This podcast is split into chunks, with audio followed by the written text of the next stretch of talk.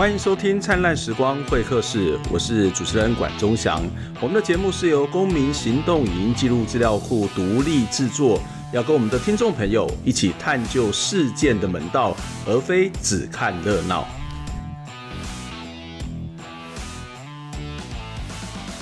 我想几个礼拜之前，台湾发生了一件让人家非常遗憾以及难过的事情，就是台铁在。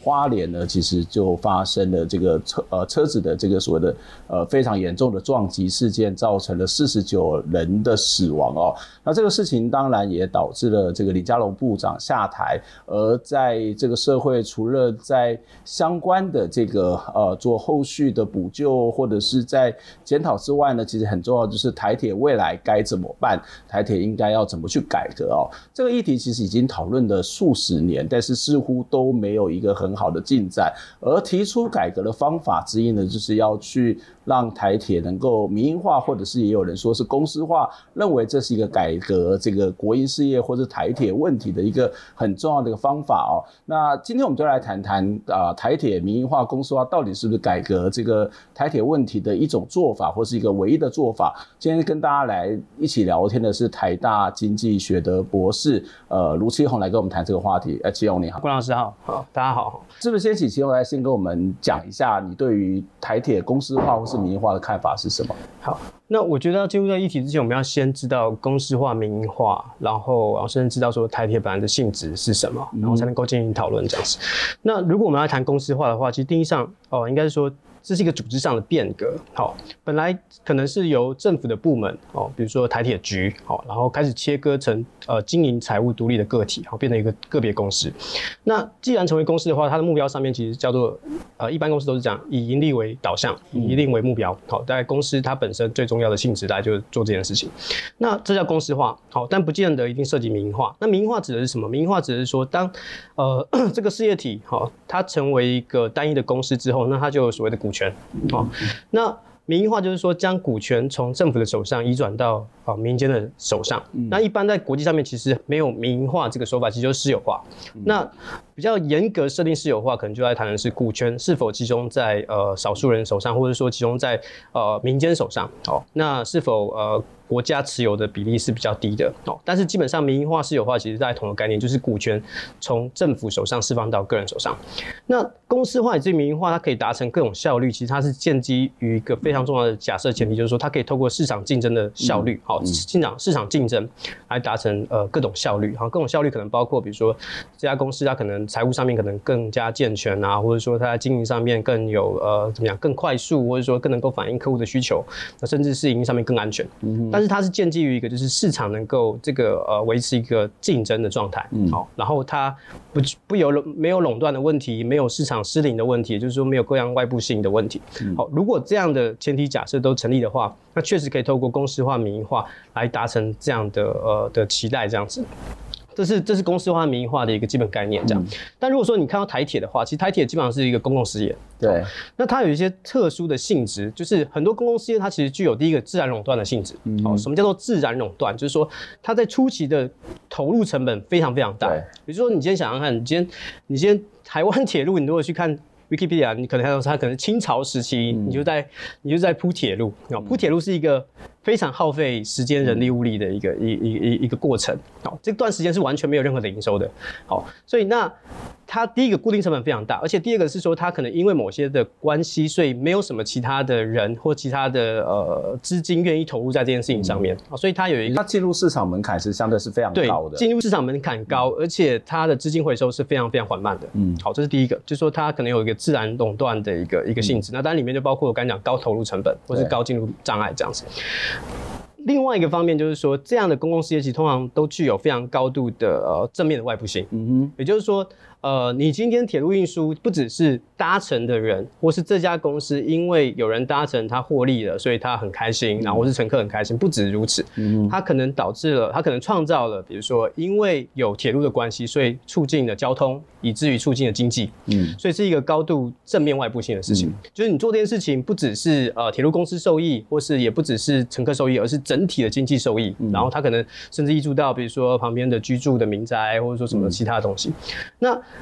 如果具有高呃高度正面外部性的，也就是说有一些所谓的外部性，就是说这些的利益是没有办法直接记录到铁路公司的营运的绩效里面。嗯，比如说你今天旁旁，假使你今天盖设一个铁路啊，所以旁边的人可以因此可以。进到呃有国小可以读，就偏乡，他可能住在偏乡，他没有办法，因为没有学校可以读，所以他可能没有办法读书。嗯、但是因为铁路关系，他可能可以进到都市，所以他就可以到都市里面。对，但是请问解决他运输上面？对，假使有个铁路公司，他因此可以获益多少？还是 zero？嗯哼，对，不会有人因为 偏向的小孩可以得到 到都市读书，所以他就啊、呃、因此获益。也就是说，这样的一个一个所谓的外部效益，对于公司而言，它可能是零获利。嗯，但是其实对社会来讲是非常是一个正面主义、正向的一个结果。对，但是不管它是一个自然垄断性也好，或是你刚刚谈到这种所谓的外部性，而这外部性是一种具有很有公共性的外部性也好，我们都不能够否认一个事实，就是台铁的问题非常的多。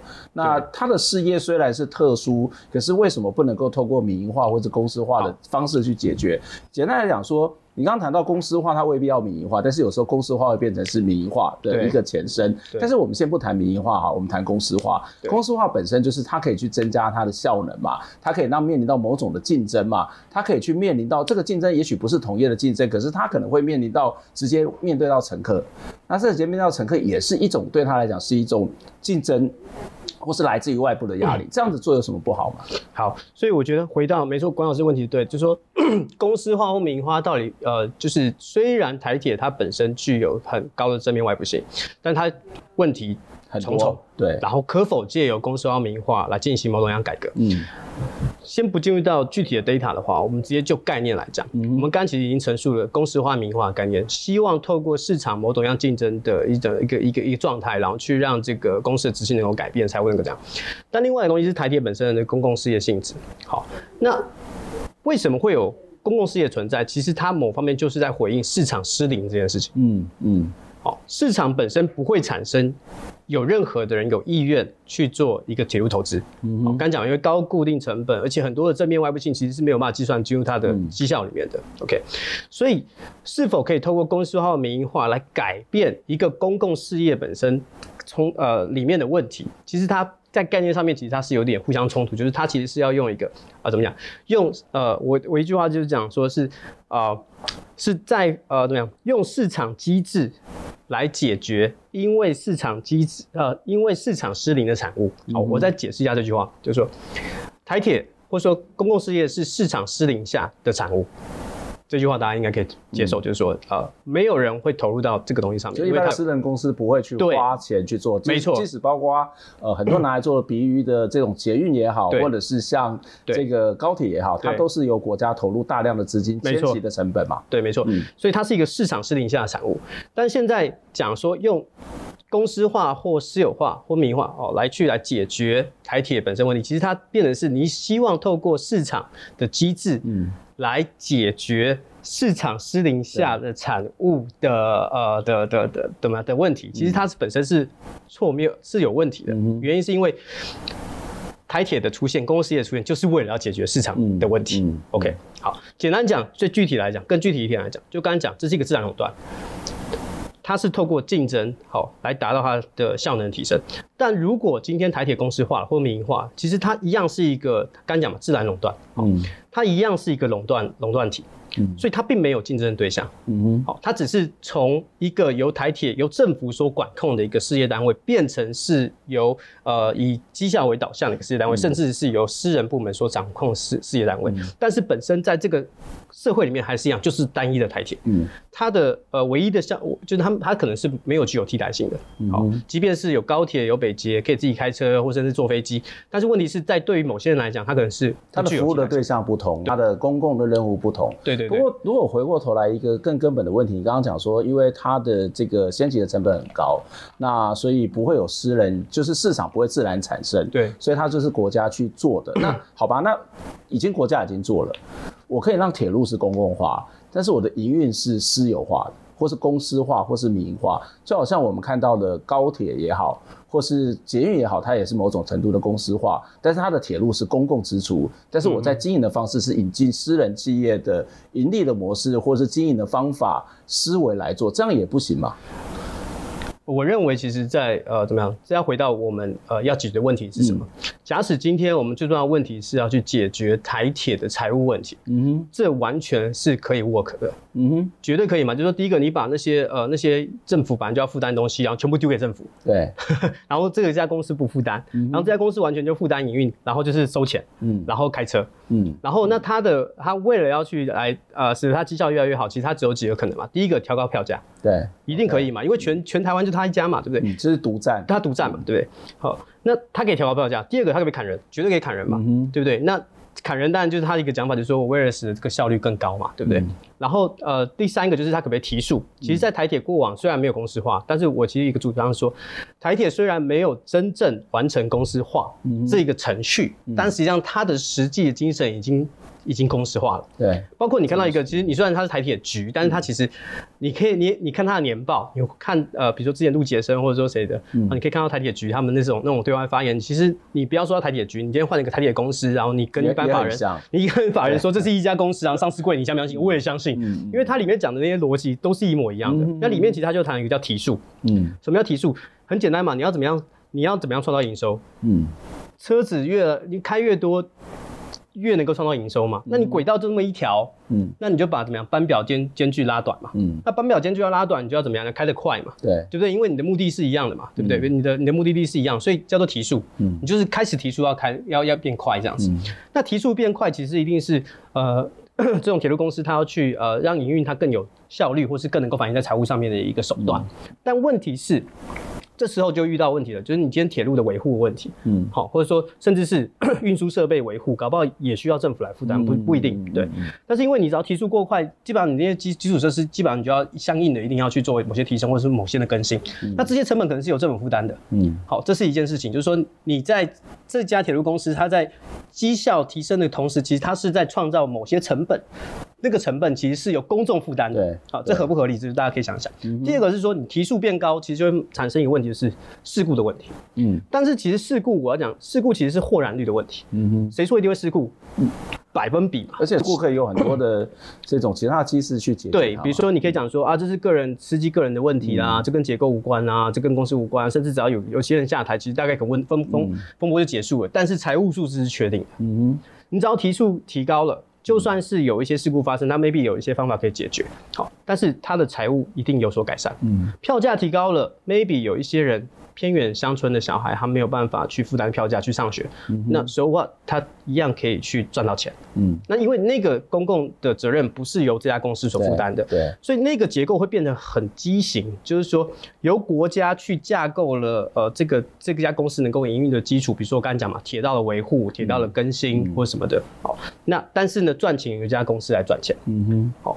公司化已经怎么讲？它就有点扭曲了。就是说它，它、嗯、呃，它它它照理说，它应该要来负担它今天所创造收益，它所产生之外成本，它应该都要吸收嘛。嗯、但是没有，成本是大家吸收，尤其是很高的负负向外的外部成本，嗯、就是说公安的问题。嗯、但是呢，利益是由这家公司所持有的。嗯。但是我们不能够让他得到利益的时候，要求他来负担这些公共的支出。有可能就是外部成本内部化。嗯哼。但是。如果我们核心的问题本来就是要解决降低外部成本的话，嗯、那其实我们不应该这样大绕一圈。OK，你看我们刚刚那个逻辑是说，我们现在要提高效率，嗯、而效率的界定是像蔡英文总统讲的，就是说我们要去降低财务的这个这个负担或财财务的亏损。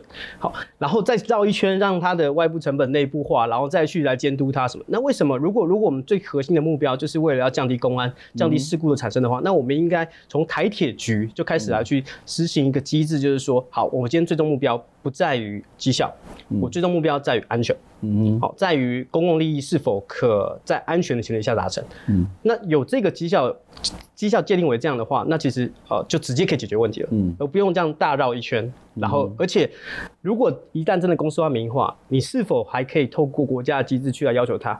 呃，或是说？就是公司化民营化那个公共监理的，或者立法院监理的这个效能，它就会它就会降低嘛。虽然它可能还是会到那边去备询，可是它其实也可以更皮皮，或是它对它的压力是没有那么大。你的担心是这样。对啊，对啊，对啊。而且它效绩效很好啊。嗯。你看看看，过去都随便亏个一百多亿的，现在 maybe 赚个几十亿都是有可能、嗯。所以，所以你的意思是说，好，那我们就看我们的问题到底在哪里了？赚钱有赚钱的方法，公安有公安的方法。可是赚钱的方法，如果只是在公公司赚钱，但是其他的是全民买单，那个赚钱其实是有问题的赚钱。对。那但是赚钱也不见得能够去解决公安的问题。对。但是我们再等下再回过来讨论，就是说，好，那我们看到台铁很多的问题，为什么很多人主张公司化的原因，是因为公司化它除了刚刚谈到火为获利或者绩效之外，其实还有一个东西是所谓的管理的问题，就是哎。公司化之后，我可以管考会更严格。现在公务人员好像，嗯，就是也也也就是肯定是有些人会觉得是混吃等死啊，有些人觉得说他没有太大的竞争的压力啊，所以他就随便做。那台铁实际的状况是这样的吗？公务人员真的也只能这样子吗？我们待会再回来讨论这个话题。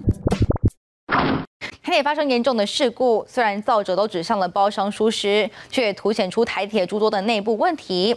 又因为最近几年呢，公安意外的不断，改革声浪四起，公司化和民营化改革的可行性也再度引发讨论。学者认为，纯民营化可能会衍生内部经营管理的问题，硬推可能会面临到基层强烈的反弹。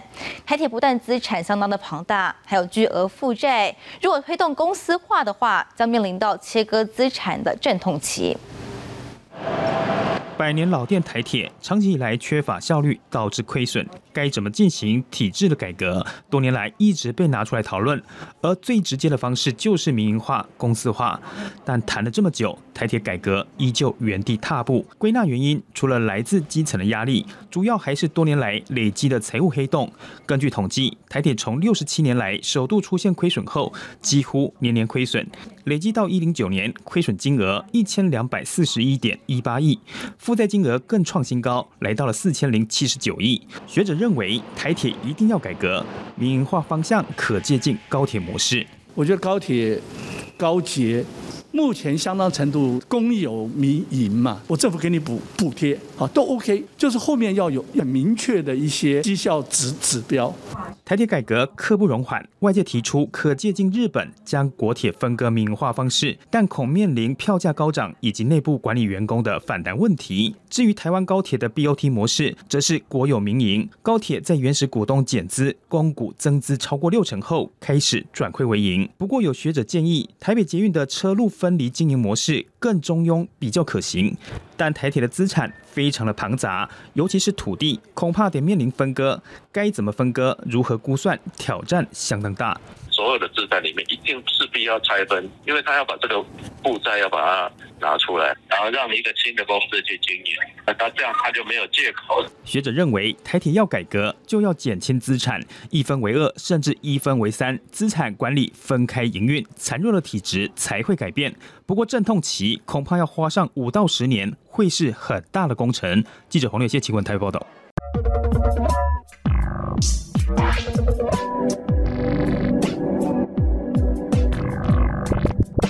欢迎回到灿烂时光会客室，我是节目主持人管中祥。灿烂时光会客室今天要跟大家谈的是有关台铁公司化、民营化的问题哦。那当然，除了谈这个话题之外，也欢迎大家订阅我们的 Podcast 频道、YouTube 频道。当然，也期待大家可以捐款支持我们，来持续做好节目。今天在节目当中来跟大家聊天的来宾，诶，虽然我们认识很久，但是这个职称我是第一次听到，叫共立研究社研究员，谢谢，也是台大经济学的博士卢 c 幺七幺你好，嘿，关老师好，大家好，对，呃，就是。公联就是一个新的研究单位，OK，然后协助大家去做很多样的。我我想这是蛮重要。其实我我我其实我一直很想谈这个话题，但是我觉得台湾对这部分的研究，其实相对之下，不管是支持或是反对，我觉得这个研究其实并不太多。那国外当然有很多这类似的研究，可是既然是一个公共政策，那个背后的研究其实是很重要。没错没错，对。其实稍微补充一下，就是说台湾其实在各方面的政策上面，其实它的实证研究其实都都偏弱。嗯，就是说过去台湾可能没这么重实证，它可能就是国外有什么，比如说像好民营化政策，可能一九八零年代。开始呃私有化、民营化开始风行之后，台湾可能就是尾随这个东西。对。那但实际上，它这个东西它到底实证上面对台湾的贡献，甚至对其他国家贡献，其实在台湾的真正讨论里面反而不这么被重视。嗯、所以我觉得这是呃我们好公研究，或者说我觉得呃就是我们想要努力的方向这样子。对，这也是一个很一个国家很重要的一个基础啦。对，不管你是什么样立场跟主张，实际的实证的结果，或者是那个呃那个可以检证的这种资讯是非常非常重要的哦。对对。那回到我们刚刚刚讨论的一个题目，就是在谈公司化和民营化一个非常重要的一个一个目的。除了刚刚谈到获利或是营运之外，还有一个也是在营运有关，就是它的效能。对，我们常常会看到一种批评，就是啊，你看台铁都是公务员，然后或者是我们看到很多公务机关，就是大家也都不是很努力，不是很认真，然后灵活度也不够啊。例如说。它的行销也不好，然后它的市场的反应、客服也不好，那当然它也会导致它在整个公共安全的检测上面，可能也没有所谓的教 K 刚没有一步一步的来。那也有人觉得说，那用公司化的方法或民营化的方法，不就是可以解决这个问题吗？OK，好，所以第一个就是这个命题叫做如何可提升效能。嗯、OK，那所以我们一样就是要先来问。呃，所谓的效能指的是什么？嗯、如果这个效能指的是，比如说，呃，台铁的客运人数，或是台铁的每名员工所承担的客运人数，也就是他的劳动强度，嗯哼，哦，就是他的服务，就是每一个人员工可以负担服务量的话，以数据来看，其实台铁这呃这这几呃这十几年来，其实是不断走高的。嗯哼，换句话说，如果你要设想说，因为他们是有公务人员身份，所以他们每天都泡茶、翘脚聊天。这跟实际的数据的是无法得到任何的支撑。其实他们严格也不是公务员，他们其实是公务人员，他们其实很惨，就是说他们其实是公务人员兼劳工身份，他们其实两边都没有没有公务员的好处，但是也没有劳工的好处。哎，比如说，嗯，劳工他 maybe 他有呃这个的工时的限制，嗯，但是他因为具有公务人员身份，他可能就这个没有这个工工时的限制啊，这可能是一个问题，所以他们对他们的工时是非常的不满意的。对，那尤其是他们劳动强度，就是他们的工时很长，然后他们劳动强度很高。但他们劳动条件也很低，嗯，好，也没有很高，也跟跟一般的公务人我们想象的那种呃文职的在办公室里面的那种工人是完全不一样的，而且是他们第一时间负担乘客，或是要负担，比如他们的呃所谓的有机呃呃机电维修之类的，就是他们其实要么负担乘客，要么负担就是整个呃机电的维修，嗯，其实都是跟马上呃的的现现现呃怎么样？当下的运输状况马上会反映出来，立刻反应，立刻反应的，而且他们的，所以他们压力其实要比一般工人员，maybe 我兼职上千要来大很多，嗯，所以完全不能用传统公务人员的想象去来想象他们，嗯、而且我要讲，即便现在的工人员，文职工人员，他劳动强度可能比过往大家脑袋里面想象的那种工人员想象完全也是不、嗯、不可同日而语的，对，所以第一个效能为何？如果你是要看。所谓的提升效能是要看它的这个运输量，或者是它的这个呃每每名劳工所承担的这个业务量，其实是大幅提升的。反而是要问的是，如果我们先要提升的效能是要提的是公安，对，好，公安的效能如何保障每名乘客的安全？那这个反而呃是可以透过公司化、民营化来解决的吗？如果以过往历史经验。其他国家的的实验过后结果来看，其实并没有因为公司化或民营化，使得他们的公安数量大幅的下降。嗯，反而因为公司化或民营化，因为厂商或因为公司化以后，它是一个独立的财务个体，它为了要优化它的财务状况，所以它可能会降低很多的维护成本。嗯，好，那反而因为降低维护成本，为了追求财务呃优化的关系，所以使得公安事故频传，嗯，或是一次就发生一个非常。严重的事故，嗯、对，因为比如说你今天铁道维修没有维修是一个累积的状况，嗯、一旦真的出了问题，就是一个很大很危险的事故。例如说是英国可能是一个非常典型的例子。对对对对对，嗯、比如说像呃英国的话，就举例一个，就是呃可以跟大家分享一下，就英国其实它是有化，就是呃民营化其实很多就是从英国开始出来的，对所以呃英国在两千年的时候。有一个非常重要的一个一个一一个事故，就是在哈特菲尔德好这个地方，然后产生一个铁路事故。嗯哼，当时一个私营的这个路网公司，他们把呃铁道的经营还有铁道的维护，嗯，好是把它拆割开切割开来的。嗯、那家公司叫台英国铁路公司，叫做呃 Railtrack。那它因为长期降低铁路的维护成本，好导致火车在呃哈特菲尔德这个地方，因为铁路的金属疲劳而出现出轨的翻覆，嗯、当时造成了很呃四人死亡，七十多人受伤。然后之后发生这个事故发生之后，英国做了一个什么样的动作？嗯、英国做了一个什么东西？是把 Railtrack 收归国有，嗯，或者说 Railtrack 它所掌控的国有资产，原来的国有资产再收归国有，由国家来经营。嗯、为什么呢？因为他发现到说这家。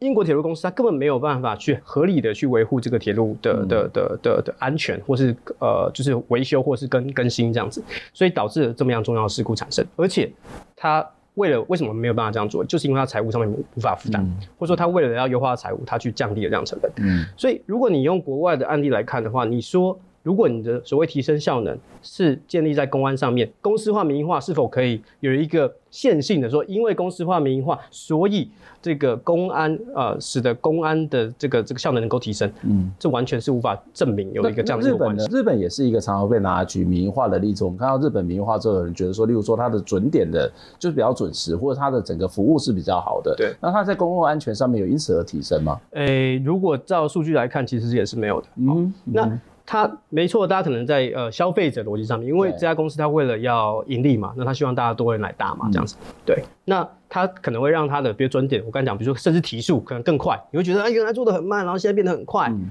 对，但是很快会产生什么问题？就刚才讲豁然率的公安问题。嗯，一旦发生，没发生没事，大家都很开心，然后公司赚钱。嗯，一旦发生了，就是大家所有人就社会承担这个这个责任。那呃具体的例子就是说。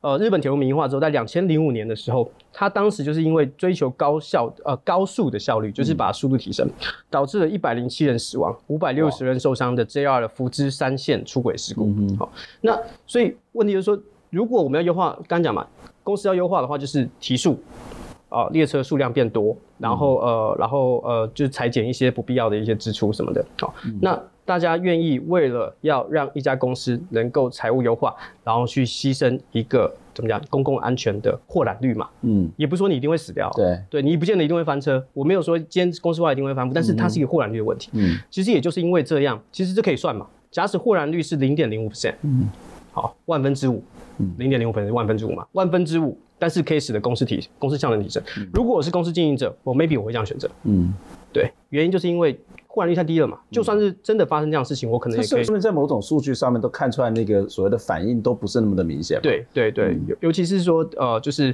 啊。呃你可以透过各样政治方式，然后去来把这样事故去导向到某些人的身上，这样子对。那这样的话，那就可以让公司。所以你你的意思是说，现在现在听起来，不管是所谓的现在的国营事业的状态，例如说台铁，或者是像英国或者日本的这种所谓的公司化或是民营化的做法，对于降低所谓的事务公安的问题，它没有必然的关系。没有，现在看不到说任何一个一个研究是说今天，或者说呃这些负向案例其实就可以证明说你没有办法说呃公司化民营化就绝对的。导向了公安事故的下降。对，但是公安还是很重要，所以它会不会反而是回过头来是一个内部管理的问题？有可能，就是怎么去管理，怎么样去做。例如说，好了，呃，有有一种说法，例如说，以这次台铁的例子好了，我们如果可以在这些所谓的工地的旁边，我们都已经知道有工地嘛，然后我们行经工地的前后两公里，我们就降速，那这也许就是可以稍微的，哎，反应可能会比较快一点。或者是我们要求那些外包厂商把这个东西做好，把这个安全维护做好，他也不可以在假日偷偷跑去工作，或是做什么其他的事情。那这个其实是一个管理的。问题，这个管理问题跟公司化跟民营化是没有关系的，现在有关系。但是很多人会觉得说，那公因为你是国营化哦，或者是你是一个公公营事业，所以你在管理上面的要求就没办法那么高。呃、那或者是对员工的要求，对外包厂商要求，好像也没有办法那么高。可是如果是私人公司，反而是可以做得到。呃，所以我这边必须要强调说，第一个，虽然台铁现在没有完成公司化的历程，但是台铁本身，我认为已经进行了某种公司化。嗯，OK。